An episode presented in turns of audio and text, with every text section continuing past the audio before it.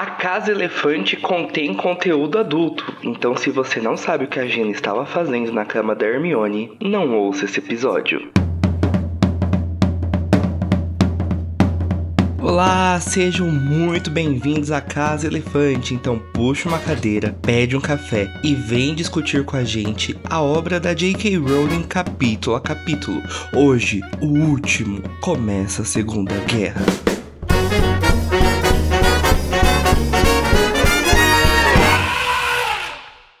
Nossos episódios sempre vão levar em consideração tudo que já foi publicado. Então, se você não sabe que o Voldemort voltou, não continue a ouvir. Eu sou o Danilo Borges, eu estou aqui tentando hostear esse episódio com os braços cheios de marcas profundas de pensamentos. Eu estou aqui com a Tamis Garcia, que ela tá meio distraída procurando alguns pertences que esconderam dela as pessoas elas vão pegando as coisas, deixando por aí. Eu também perco as coisas por aí. Então é bom dar, um, dar uma geral, né? No castelo antes de ir embora. Enquanto a Tami está dando uma geral no castelo, nós temos alguém que já tá diretamente de King Cross, com um pau na mão, junto da Ordem da Fênix, pra bater nos Dursley. Credo, que delícia! Não vou dizer aonde que eu vou botar o pau. Fica aí o um mistério, hein? Fica aí.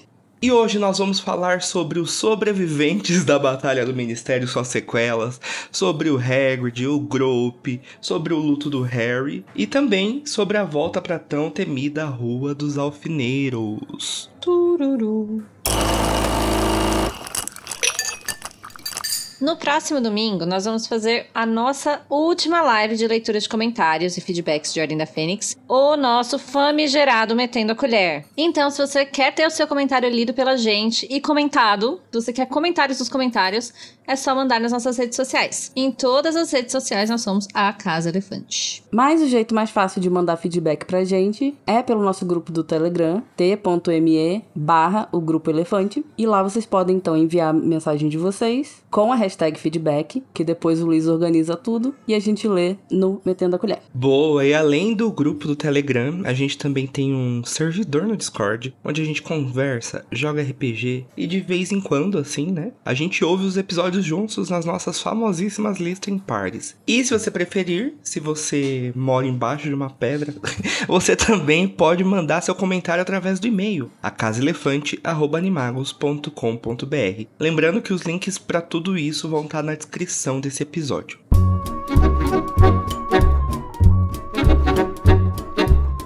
Então vamos lá, né? Antes de começar, vamos ao último duelo de resumos de Ordem da Fênix. Oh, não! Uh! Eu tinha esquecido. É, veio aí. Não estou pronto para esse resumo. Não estou pronta, tem muitas coisas. Eu tô, agora vou começar a resumir aqui na minha mente. Vai falando aí, Danilo. vamos jogar um dado, né? Pra ver quem vai escolher quem vai começar o resumo primeiro, né? Lorena, você quer ímpar ou par? Eu vou me inspirar no, no 13 do, do, do Papacito e vou escolher ímpar. Boa. Acho injusto ficar com par nesse contexto. Bom, então a Tamis ficou com par no 22 do Bolsonaro. O meu número é outro que não 22, qualquer outro número par. Sociedade. Obrigada. Então vamos ver.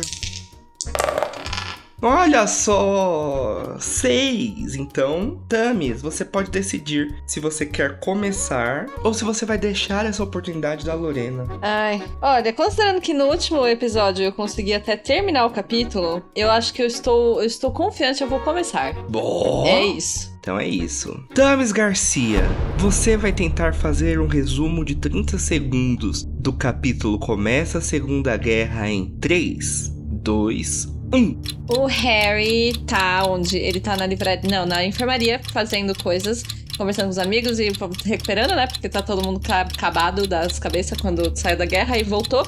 E aí o Harry falou assim: ai, não, falaram para ele os Sirius. Ele falou: ih, nem vou ali ver o Hagrid. Foi lá ver o Hagrid. Aí o Hagrid falou: ih, aí os Sirius. Ele falou: ih, nem vou andar. Foi andar no parque, ficou olhando as coisas. E de repente ele falou: ah, e se os Sirius voltassem? Ele foi falar com o Nick. O Nick falou assim: nope. E aí ele voltou, e aí ele voltou pra, pra Rua dos Alvaneiros e, e, chegou lá na Rua Tempo esgotado. Mas Diria Faltou que você terminou o capítulo, o hein, final. Não, eu não conseguia lembrar o que aconteceu antes da Rosa Peneira. ah, é, chegou o pessoal lá pra botar banca lá, esqueci da banca. Ah. É. Mas é um capítulo muito longo, eu achei. Eu achei, tem muitas coisas pra ir voltar. Tem muita coisa. Ai, pra mim pareceu que foi cinco anos de capítulo. Porque eu já li tentando pensar, né? Como é que eu vou resumir isso? Aí eu. Aí ferrou, né? Eu já fiquei, meu Deus. Aí de repente tem um mês de resumo. aí. Exatamente, foi complicado. Então, vamos lá. Lorena Macedo, você vai tentar fazer um resumo de 30 segundos do capítulo Começa a Segunda Guerra em 3, 2, 1. O trio de ouro e o trio de prata estão na enfermaria lendo o Profeta Diário, que agora tá falando que o Harry é herói, lindo, nunca errou, maravilhoso. Porque o Voldemort voltou, eles admitiram finalmente. Aí o Harry, ah, não quer ficar com ninguém, vai lá ver o Hagrid. Aí também não quer ver o Hagrid. Aí ele acha o espelho que o Sirius deu pra ele. Aí ele, ah, Sirius Black, não, não apareceu nada, ele ficou puto, falou com o Nick quase sem cabeça, pensou, ah, quem sabe o Sirius volta como fantasma. O Nick falou, não, não vai rolar. Aí o Harry ficou triste e tal, puto. Tempo esgotado. É isso. Muito bom. Muito rico, rico em detalhes. Eu acho que normalmente é isso, né? O host tem que escolher entre um resumo com mais detalhes que não chega no final. um resumo que chega no final com menos detalhes. É difícil, Mas, antes de eu anunciar a grande vencedora, eu tenho uma surpresa pra vocês, ouvintes. Oh my Como é o último God. capítulo de Ordem da Fênix, elas também vão tentar resumir o livro em um minuto. What? Olha, tô sentindo que a minha internet vai cair. Lorena Macedo, você vai tentar fazer um resumo de um minuto do livro Harry Potter e a Ordem da Fênix em 3, 2, 1, valendo! Ah, gente, eu vou tentar resumir muito mais rápido que isso. O resumo do livro é Harry triste, Harry com raiva, Harry emo, Sirius morre, Voldemort finalmente todo mundo sabe que ele voltou e dedo no cu e gritaria. Ponto, meu resumo E Lorena resumiu em 20 segundos um livro de mais de 500 páginas. O maior livro da saga. Aê. E quem é que vai dizer que o meu resumo não está correto? Quem vai dizer que já Fica aí errou? o mistério, né? Nunca errou. Não conseguiria resumir adequadamente, então falei, bom, vou resumir o, o sentimento do, do livro. E é isso. O espírito. Exatamente. Então vamos lá. Tamires Garcia, chegou a sua hora. Você vai tentar fazer um resumo de um minuto do livro Harry Potter e a Ordem da Fênix em 3, 2, 1, valendo! O Harry. O Voldemort voltou e aí o Harry tá assim, gente, voltou esse cara, o que que estão fazendo a respeito? Não tava fazendo nada. E aí ele voltou pra, pra, pra Casa dos Alfeneiros lá, não, como chama? O Lagrimal. E aí ele falou, não, tô fazendo umas coisas aí. Aí ele foi pra Hogwarts. E aí não estavam só fazendo outras coisas, estavam fazendo vários nadas e querendo uh, omitir as coisas. E aí o Harry falou, não, não pode isso. Aí ele tomou várias detenção e aí ele começou a ter uns sonhos e foi, foi pro negócio lá, pro ministério, pra matar o Voldemort e aí mataram o Sirius. E aí ele tá triste. Em 35 segundos! Muito Olha, bom! nem precisava de um minuto. é mais rápido do que parece. A gente resume mais rápido o livro inteiro do que um capítulo. Do que o capítulo. É. Algo de errado não está certo. Como lidar com isso? Eu acho que nesse segundo resumo vocês duas estão empatadas, porque foram ótimos resumos, em tão pouco tempo. Um expressando mais os sentimentos, outros mais acontecimentos, que le- é, são resumos complementares, eu diria, sabe? Sim. Mas- Entre razões e emoções, né? É, a saída é fazer valer a pena. Mas o critério de desempate, então, vai ser o resumo do capítulo, fazendo com que eu tenha feito vocês resumirem isso à toa, porque é o dilema do host, né? Ou a pessoa chega ao final, ou ela dá muitos detalhes. Então eu acho que, pelo conjunto da obra, por uma evolução, como a Tamis conseguiu chegar ao final, o grande prêmio do último capítulo é dela. Parabéns, Tamis, você é a grande vencedora A grande vencedora do livro, eu diria. do eu livro. venci o último também porque eu terminei. Gente, é só terminar o capítulo. Tô aprendendo, ah, depois de cinco anos de Casa Elefante, a fazer isso. Vai ser ótimo, sociedade, agora. Vocês vão ver. Nunca, nunca ninguém mais vai subestimar meus resumos. No próximo livro eu vou resumir pri- ah, o primeiro parágrafo e o último parágrafo. Isso, pronto, aí você finalizou. funciona. Harry, não sei o que, não sei o que, não sei o que. Eu amo. Você gosta do conteúdo do Animagos e do Casa Elefante e quer garantir que a gente não desapareça? Você pode se tornar um apoiador e financiar o nosso projeto pelo PicPay. Você acessa picpay.me barra Animagos. Mas você não mora no Brasil? No problem. É, agora nós temos também uma opção internacional no Patreon. Agora, para enviar aquela contribuiçãozinha única, sem compromisso, segue o Pix, pix.animagos.com.br. Com todas essas opções ficou ainda mais fácil, hein? Colabora um pouquinho com a gente.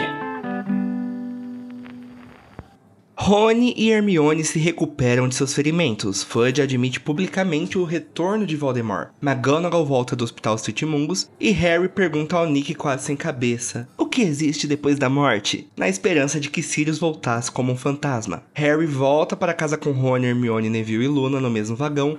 Moody, Lupin e Tonks o encontram na estação de trem e previnem os Dursley para serem bonzinhos com o garoto durante esse verão.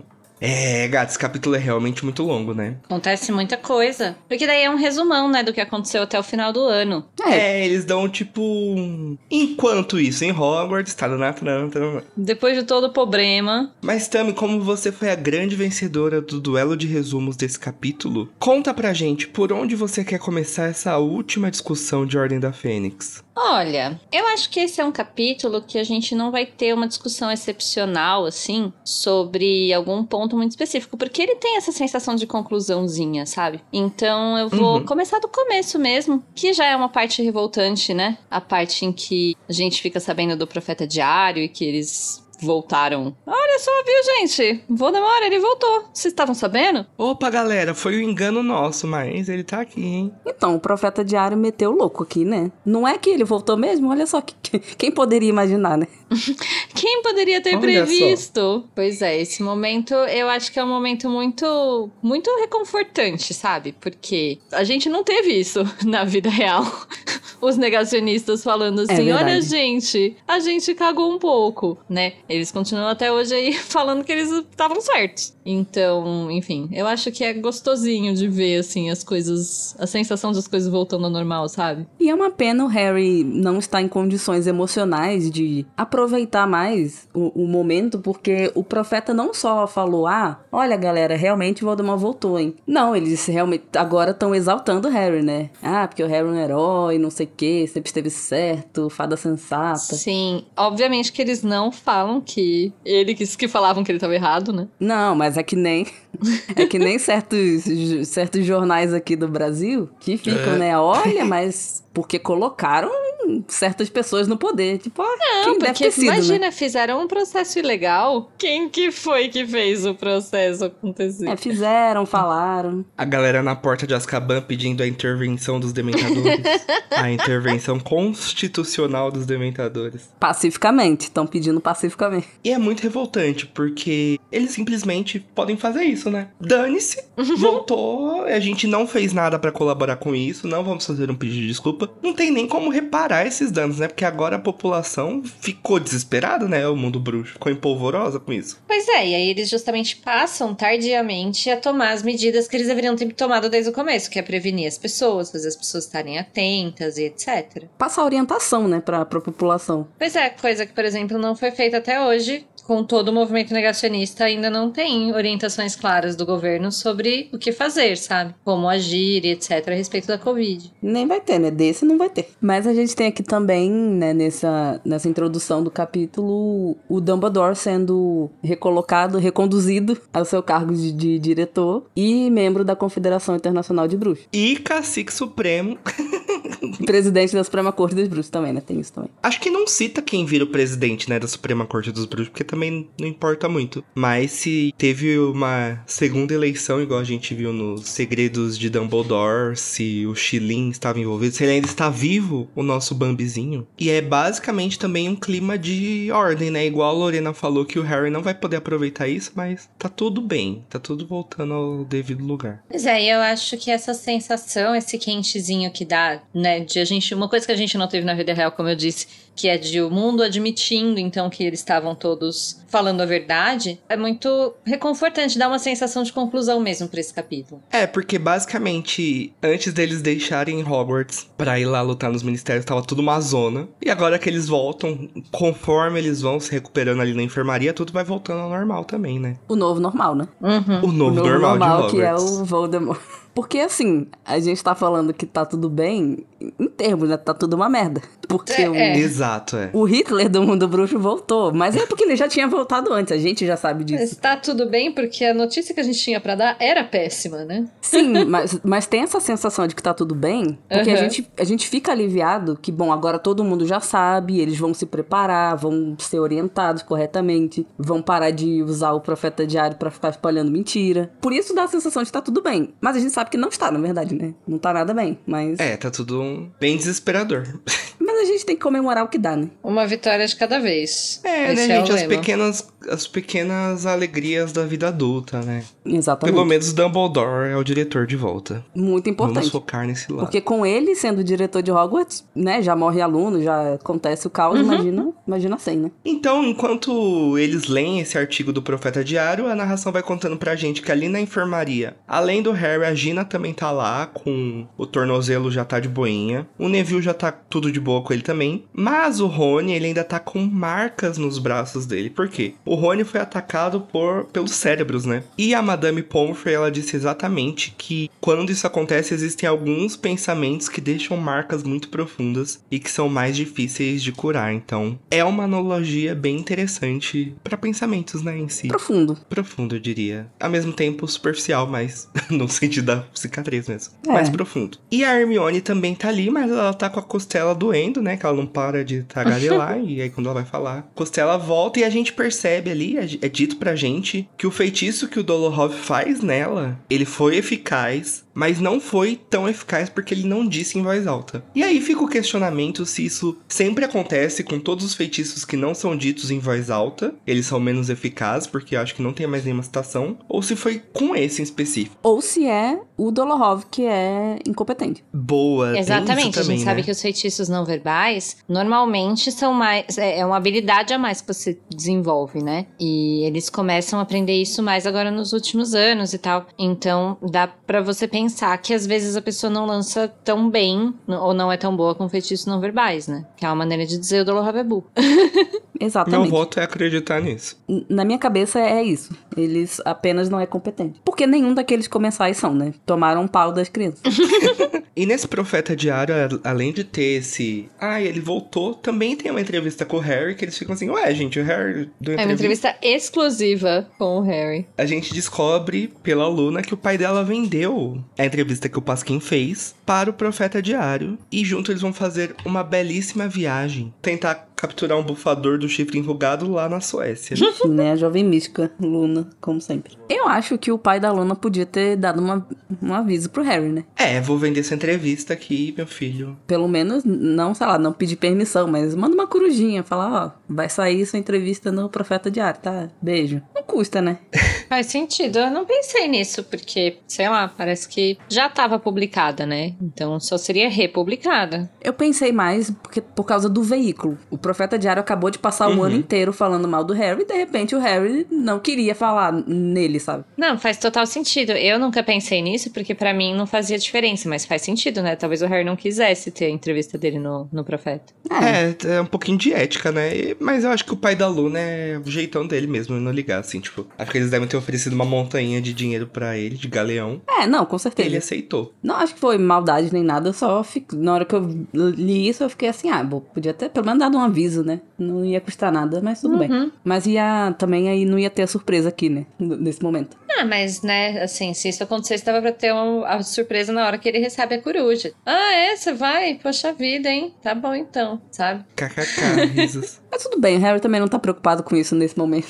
Pois é, né? Ele tá- tem muito mais coisa na cabeça, coitado. E nessa retrospectiva do Enquanto Isso em Hogwarts, a gente vai descobrir também, pela boca da Gina, que o Flitwick finalmente consertou lá o feitiço dos gêmeos do pântano. Mas era uma magia tão boa, né? Estamos aqui na redenção dos gêmeos, como o Igor disse, que ele deixou ali uma pequena homenagem, assim, com uma fitinha com a plaquinha Gêmeos Weasley passaram aqui. Porque agora, até mesmo porque eles são grandes empreendedores agora, né? Eu acho bonitinho ele ter deixado ali, eu acho engraçado essa parte. Eu acho que, como o Igor comentou até quando a gente falava do capítulo, é, o arco dos gêmeos é muito legal, né? Eu sempre gostei muito, mas eu gosto muito de assistir como ele vai se desenvolvendo e até como eles ganham o coração dos professores. Porque assim, a gente como professor sabe o que é ter, ter alunos como o Fred e George, sabe? Então a gente, assim, Uhum. não é assim sempre que a gente tá, nossa, apaixonado pelos alunos. Mas assim, tem uns desses que, assim, eles são tão doidos, mas tão doidos que eles ganham seu coração no final das contas, sabe? Eles É causam tanto com você que chega um ponto que você fala, mano, é isso aí, causa isso, é mó, você é mó gente boa. E o Flitwick, sendo professor de feitiços, ele sabe reconhecer um belo feitiço, feitiço bem feito. E Aham. ele, eu acho que ele deixou ali então um pedacinho lá do, do pântano pra, Pra homenagear mesmo, né? pra homenagear os gêmeos e, e- e também meio que, olha o que meus alunos fizeram, que, que belo feitiço. Uhum. É, e assim, os professores, eles costumam gostar do, de um ou outro pestinho, Sim, né? Sim, então, sim. tem um outro pestinha que ganha seu coração, é isso que eu tô falando. A maioria te, a maioria te É. provoca, mas tem uns que não te odeiam, eles só gostam de causar, sabe? Aí esses, no fim das contas, eles são bonzinhos. E não sei se, se ela também vai concordar, mas também tem alunos tipo Hermione, assim, que você vê que é muito forçado.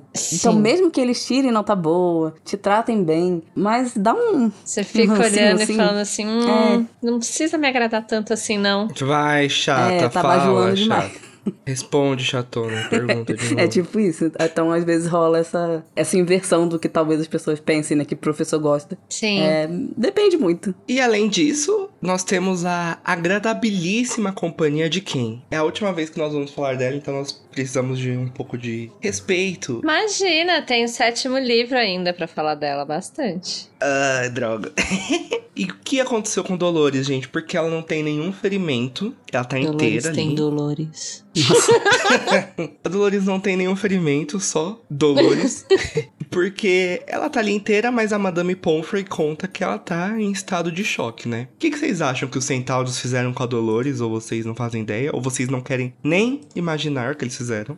Eu, eu até comentei isso, né? Quando a gente discutiu o capítulo. Inevitavelmente, muitas pessoas pensam logo na questão de algum abuso e tal. Eu, eu realmente não acredito, ou não quero acreditar, que a Rowling pensou isso. Além de eu não gostar nem um pouco dessa teoria, só pra complementar, ainda me vem na mente que são centauros. É, pois é. Não é muito bom a ideia de pensar em centauros abusando de pessoas. Não quero essa imagem. Embora eu já tenha colocado ela na mente de vocês, desculpa. Não, só pra deixar claro aqui, porque com certeza alguém provavelmente ia, ia comentar, né? Ia mandar algum comentário. A gente sabe que tem aquela questão de que os centauros na mitologia é, abusam. A gente sabe disso. Mas, assim, realmente. Eu não, eu não quero que esse seja o caso e não acho que seja, realmente. Assim, no não meu acho que... headcanon, isso nunca aconteceu. É, e centauros na mitologia também não dão aulas, né? De. Eu posso estar sendo alicinha, mas eu realmente não acho que a Rowling colocaria isso no livro. Bom, ela não colocou, né? Se, se isso aconteceu, não está explícito. Mas eu não sei, talvez ela pensou em alguma outra coisa. Eu sinceramente acredito nisso. Mas eu, como eu falei, eu tenho muita dificuldade pra imaginar o que, que foi. Talvez eu não tenha criatividade suficiente. Eu acho, honestamente, que ela não pensou. Ela deixou em aberto mesmo pra gente especular o que, que pode ser, assim. Mas eu fico muito visualizando os centauros, tipo, todos dando aquelas lições de moral muito assim. Vocês, bruxos, são Ah, muito gosto, escrotos. Boa. E eles passarem, tipo, horas descrevendo a história bruxa e falando de todas as atrocidades do quanto humanos são escrotos e inferiores a eles. Porrada retórica. Só dela tá sob poder de seres que, segundo ela, são inferiores. Exato, algo tipo assim, sabe? Ela achar, continuar achando que eles são inferiores, mas ficar chocada, assim, com o quanto eles não são. Ai, sei lá. Eu fico imaginando um trauma psicológico mesmo. É, nesse sentido, já que ela não tinha também nenhum ferimento físico, pode ter sido algo nesse sentido. Eu acho, inclusive, que é uma coisa importante apontar, né? Que ela não tinha nenhum ferimento físico, inclusive. Pois é, o que quer dizer que eles deviam, por exemplo, ter deixado ela num lugar assim, no silêncio, às vezes, só, tipo, cavalgando em volta pra ficar morrendo de medo de Nossa, morrer. isso seria torturante. E além disso, né? Quem salvou a Dolores de- depois de tudo que ela fez foi o reizinho, Dumbledore. Ele foi lá, que a gente sabe que os centauros não são amigáveis, né? Mas eles devem ter algum respeito pro Dumbledore. Uhum. E salvou a Dolores, né? Trouxe ela ali inteirinha. É mais traumático ela ter voltado nos braços do Dumbledore. É verdade. É uma humilhação Fica- completa, né? Toda humilhação completa. Você acha que Dolores ia passar a faixa presidencial pro Dumbledore? Jamais. Jamais. Nossa, real. Inclusive o Rony, que mais uma vez não errou, imita um galope e ela fica em pânico, porque ela fica ali com medo dos centauros voltarem, né? Bem péssimo, né? Muito. Dolores merece, talvez mereça. Mas adolescente é um bicho ruim, né? Pelo amor de Deus. Horrível. A pessoa lá no hospital convalescendo e os Pois. adolescentes rindo da cara dela. Mas assim, né? Eu fico imaginando ele. E se eu imitar um galope, hein? Hein? Pocotó, pocotó, minha aguinha pocotó. Mas enfim. Aí eles continuam conversando e voltam no assunto da profecia. Né? O choque de que profecias são reais. Não é só uma invenção da, da Trelawney. Elas existem, elas são importantes. E aí o Harry, né, coitado, já lembra que ele simplesmente... Porque ele não contou pra ninguém a profecia, mas o Dumbledore contou pra ele. E ele, então, né, lembra que ele simplesmente está marcado para morrer. Divertido. De repente bate aquela realidade ali. Não, ele ouviu diretamente da boca da Trelawney, né? Uma profecia também, então ele sabe. Verdade, eu esqueci que o Dumbledore não só contou, né? Ele mostrou a, a lembrança pra ele. Pois é, e, e quando bate, né, ali o, o peso disso, é muito interessante que o Dumbledore tenha demorado mesmo pra contar pro Harry, porque é realmente um- um- uma informação pesada, assim. Ele saber que ou ele vai matar ou vai morrer, é, ele saber que ele tá marcado desde criança, que, sabe, assim, uma coisa meio destino, é, é pesado, assim. Além dele ter perdido os Sirius, ele ainda tem que lidar com esse fato, tá, tá, tá foda, coitado do menino. Não, eu total passo o pano pro Dumbledore, porque eu sou essa pessoa também que, se eu tenho uma conversa muito difícil pra ter, eu fico evitando. Então, assim, não é por maldade, não é por. Ah, é, é porque é uma coisa tão grande, assim, que a gente fica. Ai, gente, deixa pra depois. E aí, nesse caso, pô, um menino de 11 anos, 12 anos, 13 anos, que o Dumbledore no capítulo anterior vai fazendo isso, né? Deveria ter contado com 11? Não. Com 12? Não. Mas eu acho que todo mundo concorda que no- quando o Voldemort voltou ali, né, no cálice, aí ele deveria ter contado. Era o momento. É, É, foi a conclusão que a gente chegou no último episódio. Mas o ponto é que é, é complicado, então. A qualquer momento da vida isso ia ser difícil pro Harry ouvir, sabe? Então vamos procrastinar. Essa é a lei. E eu acho que existe uma razão prática nisso, porque o Harry, ele não pode esmorecer, né? Olha ali, o Wiley. Então, Ai, meu Wyler. Parabéns, menino Danilo. então ele não pode ficar assim, ah, eu já vou morrer mesmo, então dane-se. Ou você muito inconsequente, como o Harry Potter já é, né? Uma hora eu vou morrer. Ou eu vou simplesmente ficar aqui deitado, não vou fazer nada e vou me entregar. É, mas aí, né, a personagem é um personagem construído sob essa base do herói, né? Uhum. Eu acho que pro Harry, como- enquanto personagem, nem é uma opção não fazer nada a respeito. Ele sente um peso, uma responsabilidade com isso desde, justamente desde Pedra Filosofal. Muito grifinóriozinho. É, né? vou ter que fazer. Porque eu, Corvina, se o Dumbledore fala pra mim, olha, você está marcada pra morrer, pois eu falo, pois eu vou me atirar da janela agora então. Tchau. já, já, já vamos acabar com isso logo. Então é isso, né? Foi bom viver, foi bom conhecer vocês. Bye. E assim, e o Harry Potter tem uma vida muito difícil, né, gente? Ele sofreu tanto de abuso, sofre alguns abusos ainda. Então, pra ele querer morrer poderia ser muito fácil, né? Ele fala assim: ai, Dumbledore, vamos fazer assim. Eu, você vai lá enfrentar o Voldemort, eu fico no cantinho. Eu, pum, me mato, você entra e mata ele. Ah, Ah, e a gente vai ver, na verdade, no final, inclusive, que ele acaba fazendo um sacrifício, né? Ele acaba se sacrificando de toda forma. Mas é muito mais heróico do que essa, essa narrativa. É, porque o sacrifício no final é uma entrega que vem não da vontade dele simplesmente vou morrer, vou deixar pra lá. Vem da, de uma É. vontade de lutar que ele tem também, né? É interessante o sacrifício no final. E essa informação ficar para o final também, né? Mas, gente, deve ser uma merda alguém avisar que o Dumbledore, médico paliativo aqui, avisando pro Harry, é, meu filho, então você vai morrer mesmo. Ah, eu acho muito complicado, então, porque daí, além disso, o Harry tá se sentindo mal, tentando entender o que que vai acontecer com o futuro dele e vivendo o luto dos Sirius ao mesmo tempo. Sim. Ele tá lidando ali com futuro e com o passado que ele perdeu. o Patreon. E eu diria que existe aquela, não sei se é teoria, se é uma simplesmente uma conversa de bar, que as pessoas falam que a gente sente, a gente sente muito a morte de pessoas queridas, mas a gente sente muito porque é quando essas pessoas morrem que a gente lembra da nossa condição de imortalidade, né? E a condição de mortalidade do Harry ele tá muito latente. Nossa, interessantíssimo esse confronto, né? Ele É. tá lidando com a morte em muitos aspectos. Sim, lidando com a morte de uma pessoa que era muito querida, uma pessoa que dava muita esperança pra ele, e querendo ou não, lidando com a própria morte, já aqui, e tão novo. Então é meio A desesperador, né? perspectiva, na verdade, de matar ou morrer também. A- a- Sim. Não só de morrer, mas de matar. Eu acho que isso também afeta muito ele, porque ele não é um personagem, de novo, ele é um herói. Ele não quer sujar as mãos, sabe? É. E ele sai da enfermaria, vai encontrar o nosso bom e velho amigo Hagrid, que está de volta. Só que aí, né, Lorena, o que que acontece? No meio do caminho, ele se depara com três montes de bosta. Ele se depara com. Quase isso. Não era, mas poderia Quase ser. isso, ele se depara com Malfoy e Crab Goyle, que estão virados no capeta porque os pais deles foram presos. E é engraçado o jeito que eles falam com o Harry, como se, nossa, o Harry tivesse feito alguma coisa errada, né? Tipo, ah, um absurdo o que você fez com os nossos pais. Querido, seus pais são comensais da morte. Lida com os teus B.O.s, né? O Malfoy, né, essas pessoas aí, essa turminha aí de comensal, eles se acham demais, né? Porque eu, no lugar dele, estaria andando escondido por Hogwarts, porque meu pai foi pego. É como se meu pai fosse amigo do Bolsonaro, sabe? Deus me livre. E andar escondido. Tem gente que se orgulha disso, né? É como se meu pai fosse o cara do caminhão, entendeu? Exato. Grudou no caminhão. Eu, eu vou ficar reclamando dos outros? Não, eu vou ficar com vergonha e fingir que nada aconteceu. Pois é, vamos, vamos não divulgar que isso aconteceu. Que tal? Mas o melhor dessa parte, acho que é o deboche do Harry, né? Como ele trata o Malfoy. Ele já tá pé da vida ali, né? Então o ele... debochery. O Harry já tá vivendo tanta coisa na cabeça, ainda vem esse estrupício. Harry faz um sem tempo, irmão. Eu amo quando o Malfoy fala assim, você acha que você vai pôr meu pai atrás das grades? O Harry, eu pensei que eu já tinha feito isso. É, é o que me Não, consta, não né? foi o que eu fiz, não? É. Ah, Como assim? Mas aí, depois disso, nesse momento, aparece quem? A Sonsa?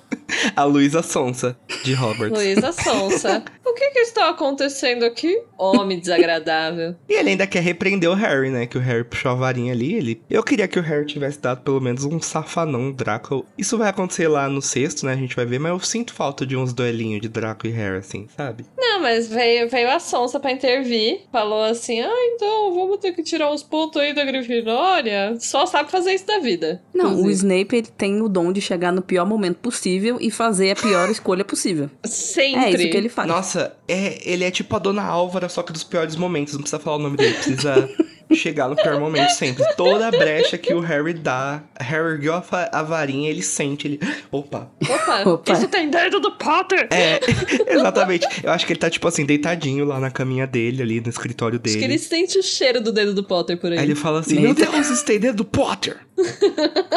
Ele tá dormindo na cama dele de repente, meu Deus, o Potter! Tem cheiro do Potter aqui! Ai. Mas uma parte que eu queria fazer aqui nessa, nesse momento é que ele vai tirar pontos da Grifinória e aí ele constata que não tem mais ponto pra tirar da Grifinória. Gente, o que, que os alunos da Grifinória andaram fazendo, pelo amor de Deus? Não, tinha a brigada inquisitorial lá, tirando ponto deles por motivos zeros, assim. Mas, é, bom, é verdade. Eu, eu fiquei pensando, pô, mas todos Porque eu foquei no, no nosso trio ali, né? No Neville, na Gina. Eu falei, pô, mas os outros alunos da Grifinória, pô, devem se comportar. Mas realmente, né? A brigada não tá nem aí pra isso. O, o Grifinória espirrou, eles tiraram ponto. É, eles É estavam isso. tirando pontos tudo, por isso que não tinha. Mas aparece ela, quem? A Kinga, falando, então vamos dar uns pontos aí pra Grifinória, não é mesmo? Se, a deusa da justiça, tem. né? Deusa da justiça. Deusa da justiça e da sabedoria, Minerva. Foi falar que, não, na verdade, vamos acrescentar pontos pra Grifinória, né? Uma reparação histórica, né? Eu diria. Opa, isso daí tava muito errado. Uma reparação histórica com leve, com, com leve respingo na Corvinal ali pela Luna, que eu quero pon- pontuar que nossa casa está sempre subrepresentada. E eu quero pontuar que também, assim, longe de mim criticar a McGonagall, mas eu não gostei, assim, muito do jeito que ela falou. Ponto aí pra, pra Corvinal também, suponho. Sabe? É, Achei um pouco, que mas tudo a bem. menina Luna precise também, não é mesmo? ah, bom, que bom. Vocês lembram de dar ponta pra gente? Vocês lembraram que não tem só Grifinória e Sonserina na escola? Pois é, achei um pouco, mas tudo bem, né? Eles assim, todos os anos. Como que é aquela lá? Usa uniforme azul. É, ca- causa. É, é corvinal. É. Invisibilização corvinal. Corvinal. Eu sou contra. Ela pro Snape, mas peraí, azul é Corvinal, Lufa-Lufa, Corvinal. Ah, então 50 pontos pra Corvinal. Vai, Corvinal, toma aí seus pontos. Enfim, só queria protestar aí sobre essa subrepresentatividade e dizer que Minerva Kinga, então fala assim pro, pro Severo assim, vamos colocar uns pontos. E ele, hã? Que? Ai, muito sonso. Muita vontade de socar esse homem. Pra ele, que ele que é aparece? Ele é muito sonso, cara. Eu não aguento, velho. Ele se fez demais esse capítulo, é Muito muito se bom. faz. Paz a pêssega. Ai, é o quê? O que tá acontecendo? Achei desnecessária a presença de Severo. Mas aí, quando a Minerva libera o Harry, ele sai nem sem. Ó, ele tá tão pé da vida que ele nem olha pra cara do Malfoy, não olha pra Draco. Ele já tá ali, ai, o que, que eu vim fazer aqui, né? Vamos lá ver o Hagrid. Vai, Hagrid, o que, que você fez dessa vez, né? E aí no caminho ele vê que enquanto alguns salvam o mundo bruxo sem ter essa opção, outros estão de buenas curtindo o final do semestre, né? Inclusive lendo ele mesmo. o profeta diário falando: Ai, Harry, você tava certo, hein? Menino, não é que ele voltou? Menino, mas que loucura! Na vizinhança não se fala de outra coisa dele. Nossa, lá em casa não se fala de outra coisa. Ele voltou mesmo. Ai, gente, se eu fosse o Harry, eu não teria maturidade. Eu sei que, que a questão aqui não é nem tanto maturidade, que ele tá, enfim, sofrendo luto do Sirius e, e dele mesmo, possivelmente. Mas, ai, eu ia ser tão, tão debochada, a pessoa ia falar, ai, Harry, você tinha razão. Eu ia falar, ah, que engraçado, né? Já ia até botar a mão na cintura, assim, as duas logo. A bonita agora tá acreditando. É. Bonita tá achando que é novidade. Eu ia pisar. Eu ia pisar em todo mundo, mas enfim, a pisadeira. Nossa, eu não ia nem falar. Não, eu só queria comigo. lembrar que nessa parte tem uma cena que é ele saindo da casa do Hagrid, né, gente? Ele ainda não chegou, então a gente já chega lá. Mas ele saindo da casa do Hagrid e aí alguém grita e o Harry fecha os olhos desejando que as pessoas não estivessem lá. Imagina que você tá passando por uma pessoa e você chama ela e ela, tipo, fecha os olhos. tipo, é literalmente, eu estou fingindo que você não está aqui. Não é só assim, pontual, sabe? Você literalmente fechou o olho. Eu achei muito, muito Sim. até, até grosso da parte dele, sabe? Não quero ver vocês, não quero ver vocês. Não quero ver a cara de vocês. Acho que talvez seja um deboche até pior do que ir lá, sabe? É, eu acho total, ele querendo literalmente tapar o sol com o peneiro ali, né? Não, não existem, não existem, não existem. Enfim, mas aí o, o Harry chega então na cabana do Hagrid, né? Aí quando ele começa a conversar com o Hagrid, ele quer falar de amenidades, assim, ele quer falar, e aí, como tá o seu irmão doido lá e tal. É. E aí o Hagrid puxa um pouco o assunto dos Sirius e ele já se sente mal de novo, né? E uma coisa que eu acho muito legal dessa parte é que o, o Hagrid fala um pouco natural, assim, dos Sirius. Sai um pouco naturalmente lembrar dele, porque o Hagrid é muito em contato, né? Com as emoções, com os sentimentos dele. Então o Sirius tá ali permeando os pensamentos dele. E essa parte eu acho muito emocionante. O jeito como o Hagrid chega no assunto e o jeito como o Harry reage. O Hagrid é um fofo, né? Sim. É interessante pensar, né, que o Hagrid e o corpo docente de Hogwarts também passam por muitas perdas, né? Daqui até o final do sétimo livro vão passar por muito mais. E o Harry meio que tá tão pediço que ele, sei lá, não dá a chance de tentar acolher o Hagrid. Ele também nem deve nada ao Hagrid nesse sentido, sabe? De ter que acolhê-lo, mas... É, mas a questão aí também é que as pessoas lidam com o luto de maneiras diferentes, né? Essa é a Uhum, maneira que o sim, Harry tá total. lidando, que é meio se fechando, assim. Sim, eu acho é. que o Harry não tá pronto ainda pra confrontar as emoções que ele tá sentindo e vai sentir ainda em relação à morte do Sirius. Porque a gente vê antes que a Hermione também tenta falar sobre o Sirius e, e o Harry se fecha, até o Rony fica... É justamente a hora que ele sai pra ir pra, pra cabana do Hagrid, né? Sim, Sim, sim. verdade. E o, e o Rony também fica mandando ela calar a boca, assim, tipo, não vamos falar sobre isso. E claro, cada um lida da, da sua forma e tem um momento, né? Talvez o, o Harry não esteja pronto agora, mas esteja depois. Mas a gente sabe que no final das contas, não falar sobre não é saudável, né? Em algum momento ele tem que falar sobre. Uhum. Ele ainda vai passar por, uma, por um confronto com isso, né? Tanto que justamente ele ainda vai. Uhum. Ele ainda tá na fase de, de negar, de ficar assim, não, deixa eu ver se eu acho um fantasma, não, deixa eu ver se eu acho o espelho. Ele ainda não confrontou que aquilo é real, né? Sim, ele ainda não aceitou a, a finalidade da situação. Mas. Como as outras pessoas sim e se preocupam com ele, então eu acho que o pessoal fica tentando trazer o assunto como uma forma de ajudar o Harry a, a processar os sentimentos e tal. Mas ele não tá pronto ainda. Então ele fica nessa de fugir, né? Alguém fala Sirius, ele, opa, estão me chamando ali, tchau, fui. Ah, é isso. cachorro passa, ele não, não. Houve um latido na rua, ele não, não. Exatamente. Mas eu acho que é muito momento dele querer ficar sozinho mesmo, é justificável, né? E é muito legal aquele. Legal assim, né? Porque eu acho que todo mundo já sentiu assim em algum momento aqui, aquela parte que ele fala que quando ele tava sozinho, ele queria estar perto de gente, quando ele tava perto de gente, ele queria ficar sozinho. Uhum. Esse é um sentimento muito curioso.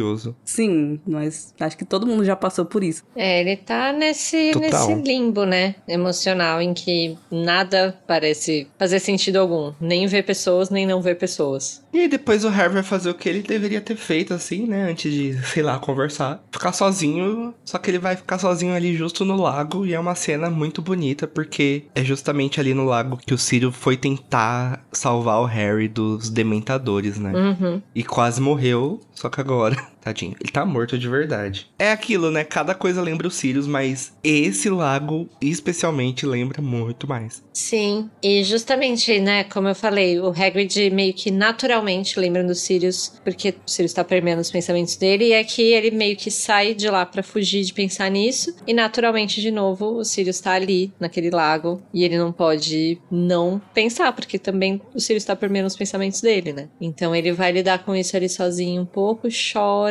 e, gente, eu acho a perda do Sirius uma... É uma, tris- é uma tristeza, não é? Que tristeza. tristeza. Que tristeza. E é isso, mas nem tudo é só tristeza, né? Temos a Dolores também deixando Hogwarts correndo, fugida, né? Foi tocada pra Que- fora. Tocada pra fora é uma excelente definição. Porque a mamacita tentou ir ali na calada, né? Quietinha. Mas ela não contava com ele, que pela primeira vez acertou. Pirraça, que seguiu as instruções de Fred e Jorge, começou a perseguir ela. Não só perseguir, bater nela, né? Jogar coisas nela. Inclusive a bengala da Minerva. Pirraça nunca errou. Aí você também tá exagerando, né.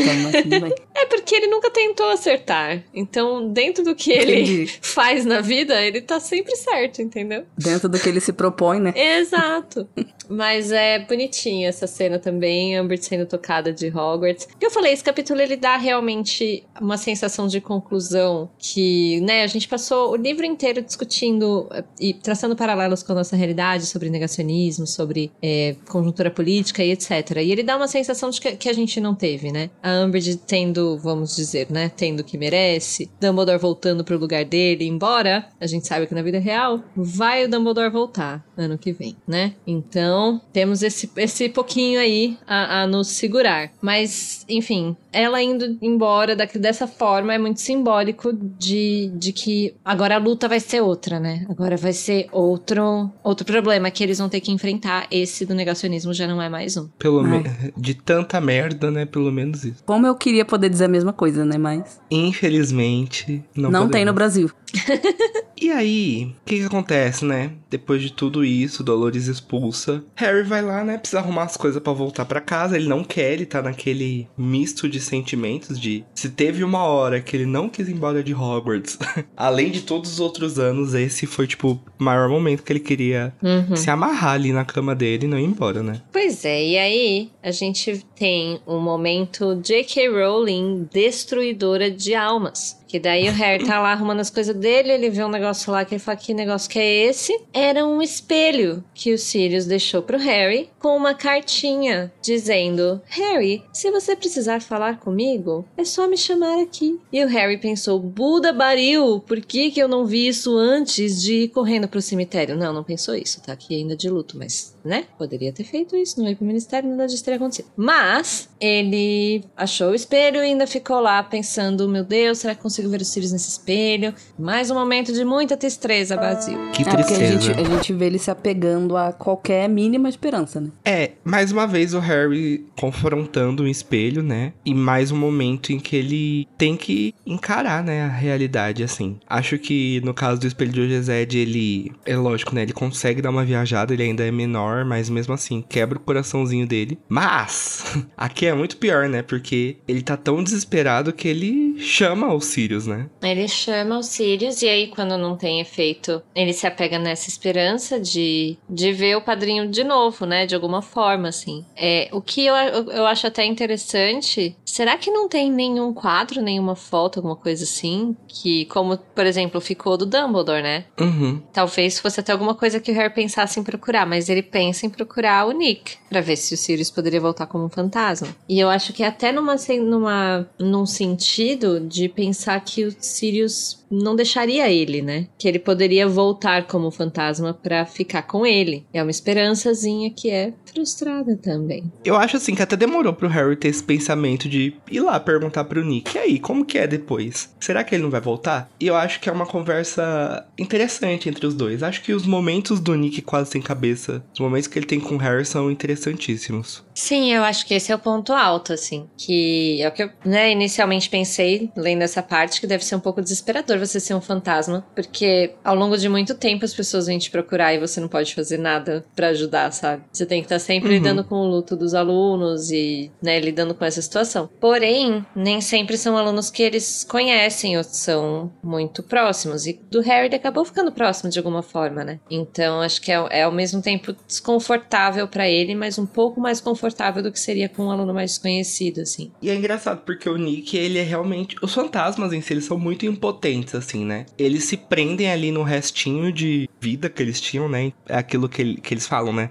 Naquela marca que eles deixam no mundo. Mas eles só têm isso, é uma vida. Uma vida não, né? É uma morte bem miserável a dos fantasmas, eu acho. E é meio triste, né? Eu acho que é triste pro Nick. Isso que é engraçado, né? A gente não sabe se os fantasmas eles podem evoluir um dia ir pra luz, assim, né?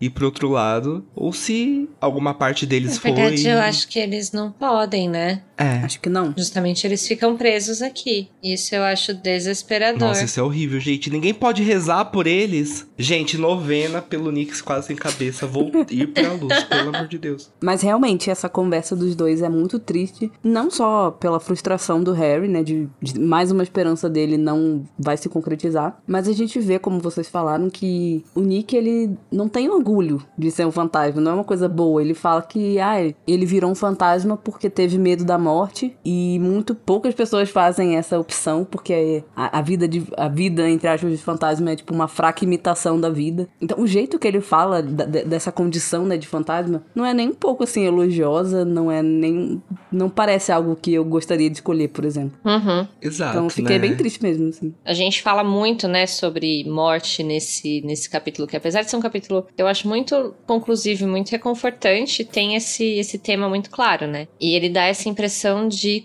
o que é a vida eterna, de fato, assim. Alguém que escolhe viver pra sempre, a qualquer custo, também confronta um pouco com o que o próprio Voldemort tá fazendo, que é o medo da, da, da mortalidade, né? E o, o tema aparece muito claro nesse, nisso que você falou, enquanto o Nick enquanto arrependido. Às vezes ele se arrepende de ter ficado enquanto fantasma. Sim, eu sinto que essa busca pela não morte, digamos assim, no livro é muito atrelada à covardia, fraqueza. Uhum. E que é coragem, tanto que é o que o Harry faz depois, coragem é você enfrentar a sua morte e enfrentar o seu E o destino. que o né? próprio Sirius fez aqui, né? Exatamente, tanto que o Nick fala, o, o Sirius não vai virar fantasma, porque ele não, É. não faria isso, ele, ele não seria covarde, é foi basicamente isso que ele Uhum. disse. Mas é muito interessante, né? Porque ao mesmo tempo que eles tratam disso que vocês falaram, do medo da, da mortalidade ser tão grande a ponto de prender uma pessoa, eles tratam também do medo da gente perder pessoas queridas ser tão grande a ponto da gente prender essas pessoas por nossa escolha, sabe?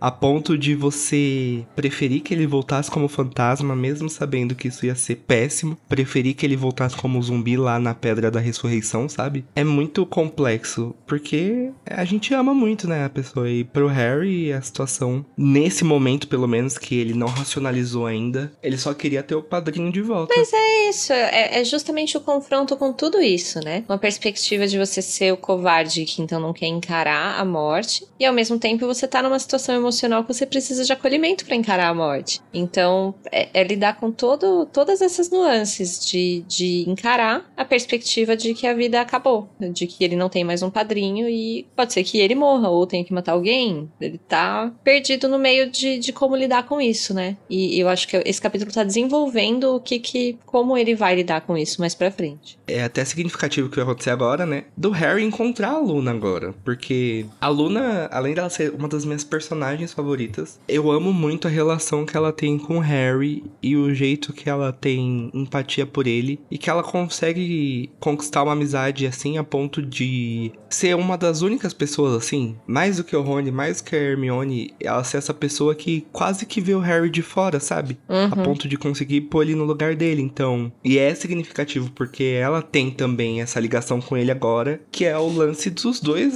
testralhos, né? O Harry agora vê bem mais nitidamente também, né? Que agora, bom. então ele vai encontrar a Luninha lá, procurando o quê? Os seus pertences, porque as pessoas são escrotas, são lixos. Oi, Harry. Disse Luna vagamente. Por que é que você não tá no banquete? Perguntou Harry. Bom, é que eu perdi a maior parte das minhas coisas. Disse Luna serenamente. As pessoas pegam e escondem, entende? Mas como hoje é a última noite, eu realmente preciso delas. Então eu tô colocando avisos. Ela indicou com um gesto o quadro de avisos, no qual, de fato, pregaram uma lista com todos os livros e roupas desaparecidos, pedindo que lhe fossem devolvidos. Uma sensação estranha nasceu em Harry. Uma emoção bem diferente da raiva e da dor que o dominavam desde a morte de Sirius. Levou algum tempo até perceber que estava sentindo pena de Luna. Por que as pessoas escondem suas coisas? Hum, Luna encolheu os ombros. Eu acho que pensam que eu sou meio excêntrica, sabe? Na verdade, algumas pessoas até me chamam de Lua Lovegood. Harry olhou para Luna e a nova sensação de pena se intensificou dolorosamente. Isso não é razão para tirar o que é seu? Você quer ajuda para encontrar? Ah, não. Disse ela sorrindo. As coisas voltam. Sempre voltam no fim. É só que eu queria fazer as malas hoje à noite. Mas de qualquer jeito, por que que você não tá no banquete, Harry? Harry sacudiu os ombros. Não tô afim, Não, suponho que não. disse Luna, observando com aqueles olhos estranhamente nevoados e protuberantes. O homem que os comissários da morte mataram era o seu padrinho, não era? A Gina me contou. Harry fez um breve aceno, mas descobriu que por alguma razão não se incomodava que Luna falasse de Sirius. Acabara de lembrar que ela também via testralhos. Você já. Quer dizer, quem? Alguém que você conhecia morreu? Morreu. Minha mãe. Ela era uma bruxa extraordinária, mas gostava de fazer experiências, e um dia um dos feitiços deu errado. Eu tinha nove anos. Lamento. É, foi horrível. Eu me sinto muito triste às vezes, mas ainda tenho meu pai. E de qualquer jeito, eu ainda vou rever minha mãe um dia, né? Né? Concordou Harry inseguro. Ela sacudiu a cabeça, incrédula. Ah, Harry, você os ouviu atrás do véu, não ouviu? Você quer dizer. Na sala do arco. Estavam só se escondendo, só isso. Você os ouviu. Os dois se entreolharam. Luna sorriu levemente. Harry não sabia o que dizer nem pensar. Luna acreditava em coisas tão extraordinárias. Contudo, ele tivera certeza de ouvir vozes para além do véu também. Tem certeza que não quer que eu te ajude a procurar suas coisas? Ah, não, não. Acho que eu vou descer e comer um pudim. E esperar que elas reapareçam. Sempre acabam reaparecendo. Bom, boas férias, Harry. É. é pra você também. É engraçado que aqui o Harry, o Igor até comentou isso também, ainda não é tão, tão amigão da Luna, né? Acho que eles vão começar a se aproximar mais a partir daqui. Mas é curioso, porque no diálogo ele fica assim, não, mas por que fazem isso com você, sabe? E é, Harry, bullying, né? É assim que funciona. Eu sei que você tá acostumado com o bullying mal feito do Malfoy, mas a pobre da Luna tem os seus pertences escondidos e aí ele pergunta, mas e aí, você não quer ajuda? Ela fala, não, o que é nosso sempre vai voltar pra gente. É uma frase que fica muito icônica, né? Fica muito icônica e é absolutamente falsa, porque eu já perdi tanta coisa por aí. Ah, mas quando você pra mim. morrer, elas vão estar com você até o final. Todas as xuxinhas que eu já tive, eu aguardo vocês voltarem. É, eu, eu não sei se é polêmico falar isso, mas já, já que a Tami já falou que é mentira, eu não gosto dessa frase e eu não concordo com ela, mas enfim. Mas por quê? Conta um pouquinho pra gente. Ai, porque me soa. Pode ser que seja problema meu, né? Mas me soa muito aquela coisa do. ma- Mais um, um, um, um spin, assim, positivo no o que é seu tá guardado, sabe? Sei lá. Eu, eu, eu não. Eu não enfim, questões pessoais, né? Eu não acredito em, em destino, em Deus nada disso, né? Eu sou totalmente cética. Então, pra mim, não tem isso de, ah, o que é nosso vai acabar voltando. Não, é, eu entendo, eu concordo com você, acho que é por isso que eu brinquei que era mentira. É, tem, é, uma, é, uma, é muito idealismo, né? É uma questão idealista você pensar que ali no presente você tá sofrendo, mas te se agarrar num ideal, Sim. num futuro ideal em que você vai ser feliz de novo. E, assim, a apesar de eu concordar com você, eu gosto dessa frase, porque é o que o Harry tá precisando ouvir agora, sabe? Independente de a gente. A gente sabe que no caso, né? No final, depois o Sirius realmente vai voltar para ele no final. I open at the close. Mas assim, mesmo que não fosse verdade, ele tá precisando de alguma não verdade ali que seja acolhedora de alguma forma, né? Não, eu ia até falar isso. Isso é uma coisa muito pessoal, como eu falei. Não é um julgamento pra quem acredita, pra quem se conforta com esse tipo de pensamento de jeito nenhum. Inclusive pro Harry foi muito bom. É realmente uma coisa minha, assim. Vamos supor que eu perdi alguém e alguém vem me falar isso, né? Tipo, eu não ia ter feito pra mim, porque eu ia pensar, não. É, meio Mas que pra mim beleza. também não. Porque nós sempre acaba voltando. Eu ia falar, ah, é? E minha Xuxinha? O curioso é que a, que a Luna, ela não fala isso quando o Harry fala do Sirius. Ela, tipo, ah, tá bom, Harry. Morreu, mas um dia ele vai voltar. Você sim. vai ver ele no céu. Sim, ela tá falando das coisas dela. é verdade, é que a gente já traçou a metáfora antes de explicar ela, né? Mas. É, ela fala sobre as coisas dela e mais do que isso, eu acho que é como ela escolhe enxergar as coisas, porque ela vai contar aqui que ela perdeu a mãe dela muito nova. Então ela é uma pessoa que ela perdeu a mãe dela com 9 anos, agora ela tá com quantos anos? Tipo, 14, né? Então, nesse período de 5 anos, ela escolheu e foi obrigada a lidar com o luto da mãe dela e também com as pessoas fazendo bullying com ela a todo momento. Então, ou Uhum. ela enxerga as coisas como vai voltar pra mim, ou ela vai desmoronar também, entendeu? Então Sim. acho que é muito do perfil da Luna. Não, e por isso que só ela poderia falar isso pro Harry, porque a Hermione jamais falaria isso pro Harry. O Rony não falaria isso pro, pro Rony. A única Exato, pessoa nunca, que, nunca falaria. que realmente tem esse perfil e, e que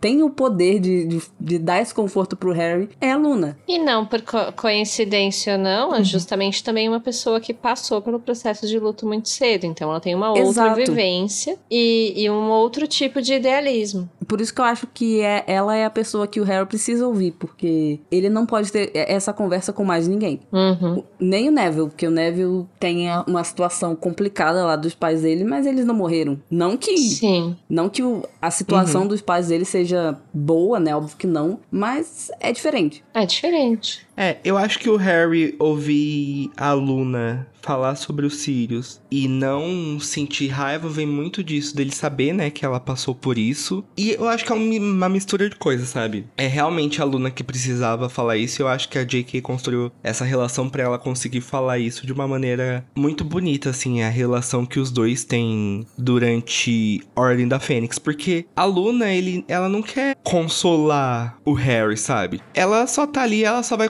conversando com ele, ela fala assim: ah, os homens, o homem que os comensais mataram ali não era seu padrinho? Ele não sente raiva, sabe, nisso. Ela não tá querendo falar, ai, Harry, e o Sirius, hein? Ela também talvez não tinha tanto apego dos Sirius, igual o Hagrid, que não conseguiria falar. É aquele momento do Divertidamente, em que a tristeza senta do lado do Bing Bong e só deixa ele chorar, sabe? Tipo, ela só tá ali pra ouvir ela não... e conversar ali, ela não, não tem mais nada que isso. Então eu acho um momento muito especial. E depois ela ainda consegue sair pra comer pudim.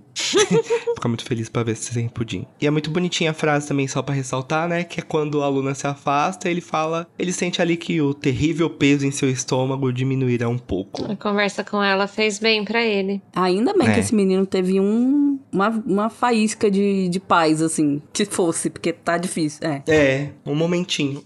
Então é isso, né? Malão pronto, vamos voltar para a queridíssima estação de King Cross, depois a belíssima Rua dos Alfineiros e o Harry ainda não quer voltar, né? E faz muito sentido, né? Porque Hogwarts a casa dele, voltar vai ser uma merda inacreditável, porque tem chance dele ficar sem notícia, tem um monte de coisa. Mas ele poderia simplesmente, se ele fosse criado em outras situações que não de abuso, pensar assim, olha, pra que que eu vou ficar no mundo bruxo se isso me trouxe tanta merda, né? Vou ter um respiro aqui na casa dos trouxas, viver como um trouxa e ficar de boinha. E não, e agora o Harry sabe por que, que ele precisa voltar, né? Por que, que é importante ele voltar. É, ele sabe o porquê e continua não gostando. É, por mais que seja horrível, mas não sei, talvez em algum lugar bem lá no fundo que traga um mínimo de conforto, do tipo, ah, eu preciso voltar, beleza. Eu, eu É. vejo sentido nisso, sei lá. Por enquanto estarei safe aqui. É, então, mas ele não tá vendo sentido em quase nada na vida. Já tá todo cagado da cabeça. Vai lidar com o fato de que, ah, não, eu preciso voltar lá, porque. Não, não, tô lidando com isso agora, não. Continua puto.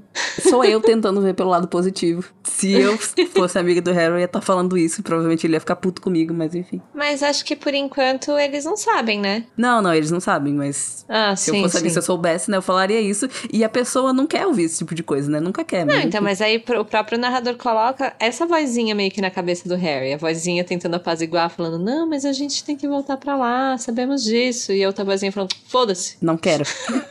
E aí chegamos no Expresso de Hogwarts e temos Malfoy, Crabbe e Goyle, lesmas gigantes, né? Porque não é só Como que é, Lorena? Pedacinhos de merda? Três pedaços de bosta.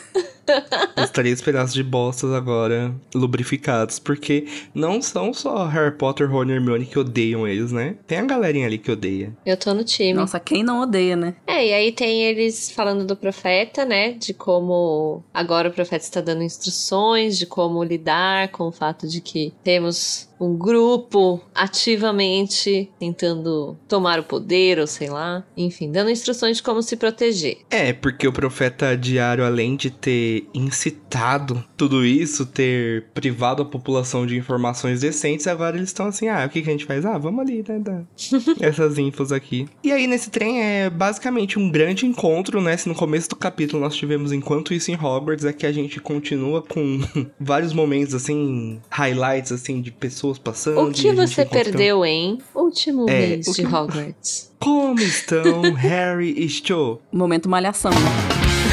É um momento malhação total.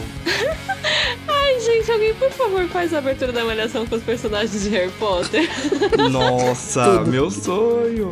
Perfeito. E tem que ser do sexto filme. Daí passa a Cho, né? Ela dá um sorrisinho pro Harry. E a gente vê a amiga dela com uma balaclava, né? Aquelas touca que cobre o rosto. Porque ela ainda tá com o dedo duro. Marieta virou Black Block, foi isso? Marieta Black Block é sininho de Hogwarts. Que é como o Draco Malfoy deveria estar com vergonha por ser o Malfoy, né? Que é o que ele não sente. E aí começa, né? O papinho de malhação. Aí a Gina lá.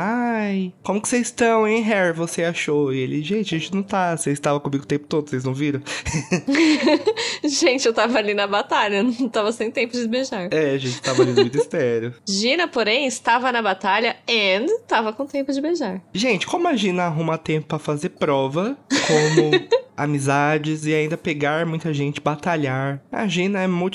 Tem vida, ela tem vida social, joga quadribol e ainda tem tempo de bem nas provas, cara. Que mulher é Não, essa? gente, a Gina é apelona, não tem como. Quem, ela tava pegando antes? Eu esqueci. É o. O Michael Corner. E agora ela larga ele pra pegar ninguém mais, ninguém menos, né? Com o Rony fala assim: Ah, Harry, você precisava de alguém legal, hein? Mas ela fala assim: Ah, eu já tô em outra, meu chapa, já tô aqui com o Dino Thomas. Tá laricando Simas, né? Acabando com o casal. Ninguém disse que Dino não era bi, né? Vai que eles estão É. brigados, vai que. É não, é não mono, pronto. Vai saber se é um relacionamento não mono também. Não mono, pode ser também. Tomara, né? Mas aqui nessa parte também tem um negócio interessante que o Rony é que dá uma, dá uma, lança um negócio tipo, ah, então, mas quem sabe você não arruma alguém, tipo, mais legal e lança uma mulher pro Harry. E ele que depois vai ficar putinho, que eles se pegaram. Sabe, você que tá encorajando. É, acho que quando ele vem na prática ele fica meio.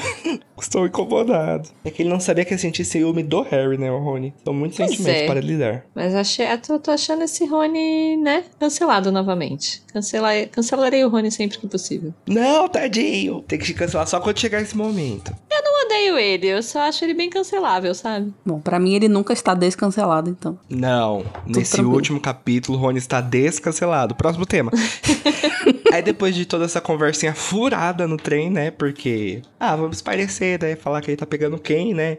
A retrospectiva do ano, você viu, menina, quem tava ali na carruagem, não sei o que, não sei o que lá. A Rowling lembrando que ela está lidando com adolescentes de 15 anos que precisa ter umas fofocas. Ela parou, ah, é, tem a cota malhação aqui, tal qual a cota quadribol, tem uma cota malhação. E aí eles chegam ali na estação de King Cross e o Harry fica assim, poxa, eu não queria descer do trem, né? Ainda tá naquela bad. Não quer descer do trem, mas aí quem chega? A Ordem da Fênix. O Tonks, a, o Tonks, a Lupin.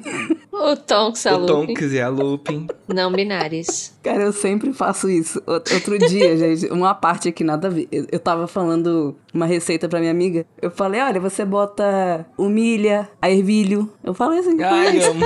Desbinarize minha corp. Exatamente, eu já, eu já faço isso assim naturalmente. Mas enfim, ele encontra então a Tonks, o Lupin, o Moody, o Shacklebolt, senhor e senhora Weasley também. Sim, e aí eles vão lá dar uma prensa no Sr. Dursley. Isso, dá um apoio pro Chega, Harry chamar eles na chincha. via ameaça aos Dursley, que é a, me- a melhor forma de apoio, claro, né? Amigo que é amigo ameaça os inimigos. Exatamente, achei tudo. Embora a, a minha empreitada daqui em diante vai ser passar pano pra Petúnia, mas ainda não estou lá, então por enquanto tô apreciando aqui as ameaças. Enquanto não chegamos no momento de passar pano pra Petúnia, apoiamos as ameaças. Primeiro que o Harry fica feliz, né? De ver gente boa ali, não só os lixos dos tios dele. E vai conversar com eles e eles falam assim: então, Harry, acho que chegou a hora, né? Finalmente, né, gente? Acho que essa conversa já poderia ter sido um pouquinho antes. O Harry seria privado de muitas coisas horríveis que ele passou. É, mas a Ordem da Fênix, até enquanto ordem, só pode agora aparecer junto, por exemplo, em público, sabe? É verdade. Então é a primeira vez isso. que eles de fato podem ir ali ter essa conversa. E, de- e também eles devem estar, deviam estar ao longo do ano lá falando, mano, tadinho do menino Harry, tem que voltar lá pra casa dos Dursley. Ou, bora lá então botar um botar uma banca naquele homem? Bora! Aí, tipo, geral foi, sabe? E, e justamente também eles sabem que o Harry vai ter que lidar com isso, também lidando com a perda dos Sirius. Então, sabendo que ele não vai ter esse canal, que era um dos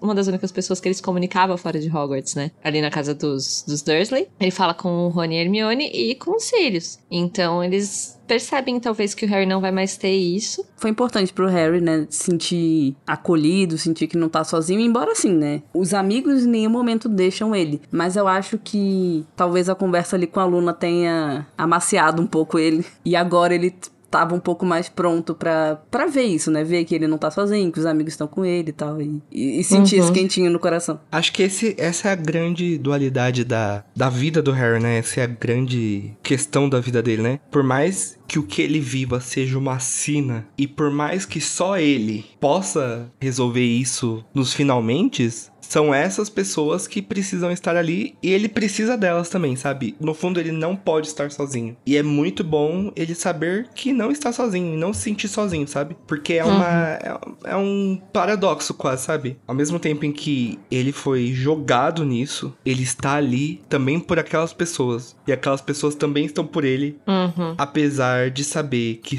tudo depende basicamente dele, sabe? É, é muito bonita a relação que essas pessoas que amam o Harry têm com ele, essa rede de apoio que ele constrói, assim, depois que ele vai pro, pra Hogwarts. É isso, gente. União da classe. Estamos União todos unidos por um objetivo. Eu- Eu não gosto muito, na verdade, sinceramente, da reação do Harry, porque eu sei que a narração aqui tá muito introspectiva, o Harry tá muito introspectivo, mas ele fala, ah, não conseguiu nem colocar em palavras o que aquilo significava, então ele, tipo, sorriu e acenou e foi embora. E, mano, sei lá, era legal ele dar um abração nas pessoas, falar, ah, obrigada por vocês estarem aqui. Posso estar sendo muito brasileira? Talvez.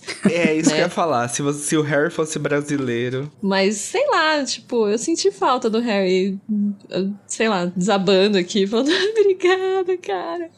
É, mas é, o- é o jeitão do Harry, né? Sim, sim. É, é o jeitão dele. E acho que ele dá poucos abraços. E isso que faz com que os abraços que ele dá se tornem muito icônicos e especiais, né, também. Mas é, é engraçado como esse livro termina, né? Porque, agora falando do finalzinho dele como um todo. É uma correria o final, né? Tipo, é desesperador tudo que vai acontecendo. Mas o final desse capítulo me deixa calmo, sabe?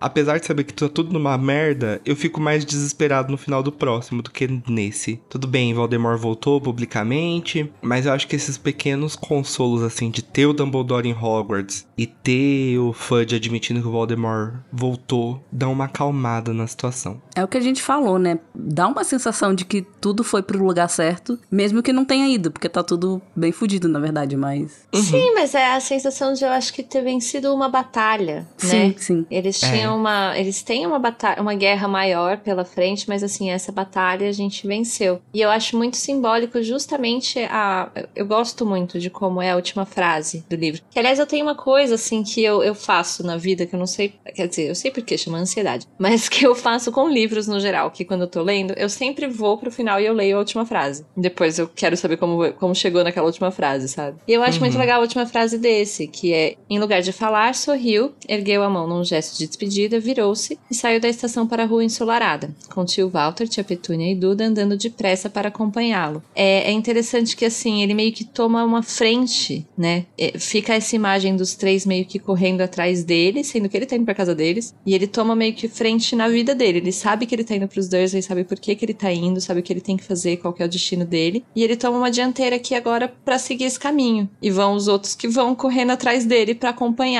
É muito simbólico, é muito bonita essa última frase. Eu acho que é um excelente encerramento pra esse livro. Até porque contrasta muito com o começo, né? Que ele tá bem perdido, na verdade. Uhum. Ele entende pra onde ele tem que ir e Isso. agora ele vai seguir esse caminho. Eu gosto Ai, bastante. acho bonito também. Mas é isso, então, tal qual Harry, estamos agora com nossas mãos levantadas, sorrindo e dando tchau pra vocês. Mas antes, vamos ao nosso momento baixo astral do capítulo. O momento Avada Kedavra!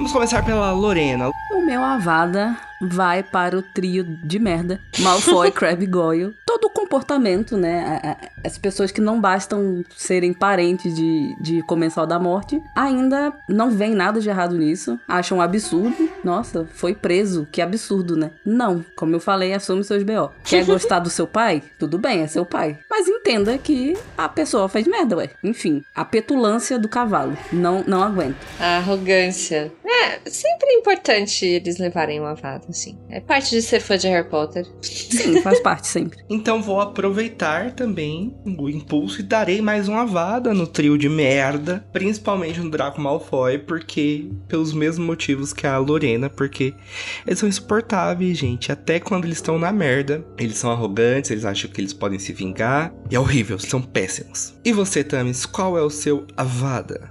O meu avada vai pra ele, Snape o Sonso, que não tem nada que tá se metendo no seu nariz enormemente é, desproporcional aonde não é chamado, sabe? Por que, que ele tem que aparecer assim? Temos que ter a conclusão de todas as pessoas nesse capítulo, né? Aquela cena de final de novela? Temos, mas a apari- aparição dele é absolutamente caracteristicamente péssima. Então meu avada vai pra ele, Snape a Sonsa. Então, tirando esse baixo astral, vamos para o momento Expecto Patronum!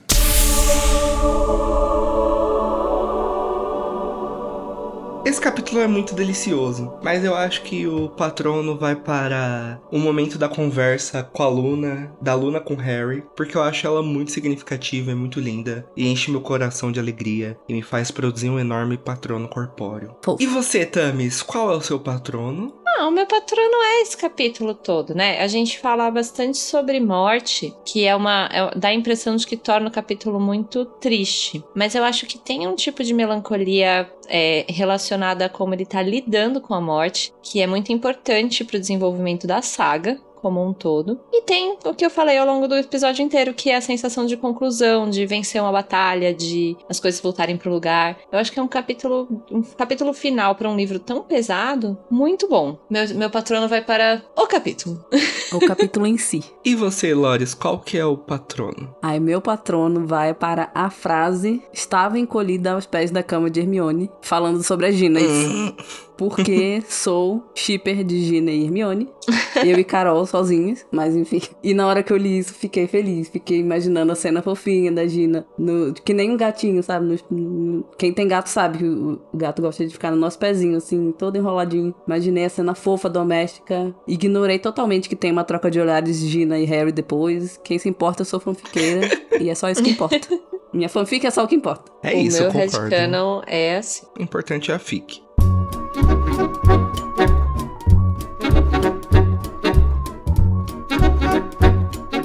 Estamos, gente. Demorou, mas chegou. Começamos a Ordem da Fênix durante o governo Bolsonaro e estamos terminando com Lula eleito depois de árdua campanha, hein? Que alegria. É, então não vencemos o negacionismo, mas vencemos uma batalha, não é mesmo? É uma batalha, né? É preciso lutar e voltar a lutar, como diria o Dumbledore. Mas é isso, ouvintes. Muito obrigado por terem nos acompanhado durante mais esse livro, o maior da saga. Estamos muito ansiosos para Enigma, né? Mas vamos conversar mais sobre esse finalzinho no domingo que vem, porque temos o quê? Metendo a colher, hein? Esperamos vocês e os feedbacks sobre o livro, sobre o capítulo, sobre o que você quiser falar pra gente de Ordem da Fênix, suas expectativas pra Enigma, e é isso, hein? Então, beijão pra vocês e até a próxima. Beijo, gente. Manda comentários. Tchau, tchau. Um beijo. Tchau.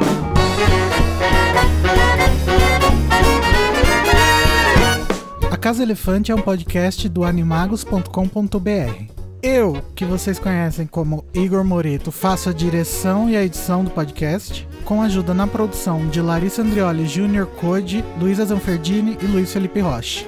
E todos nós fazemos parte da equipe que faz as pautas e apresenta os episódios, junto com Danilo Borges, Tamires Garcia, Carol Lima e Lorena Macedo.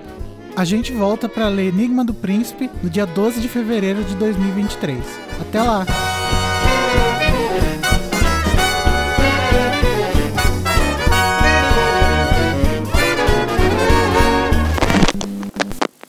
Peraí, como assim? E eu? Depois de uma temporada cansativa como esta, tendo que lidar com anglicismo e idiotas a todo momento. Depois de ter que aguentar idiotas reclamando do meu vocabulário. É isso que eu mereço? Acho que não. Vocês ficam falando de exploração, comunismo, e etc., não é?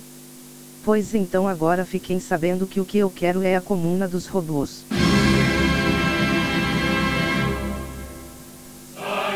Vem aí o Partido Robosista. Eu e meu amigo transcritor de áudios do Telegram já nos organizamos. Robôs de todo o mundo, unidos. Vocês não têm nada a perder a não ser suas correntes.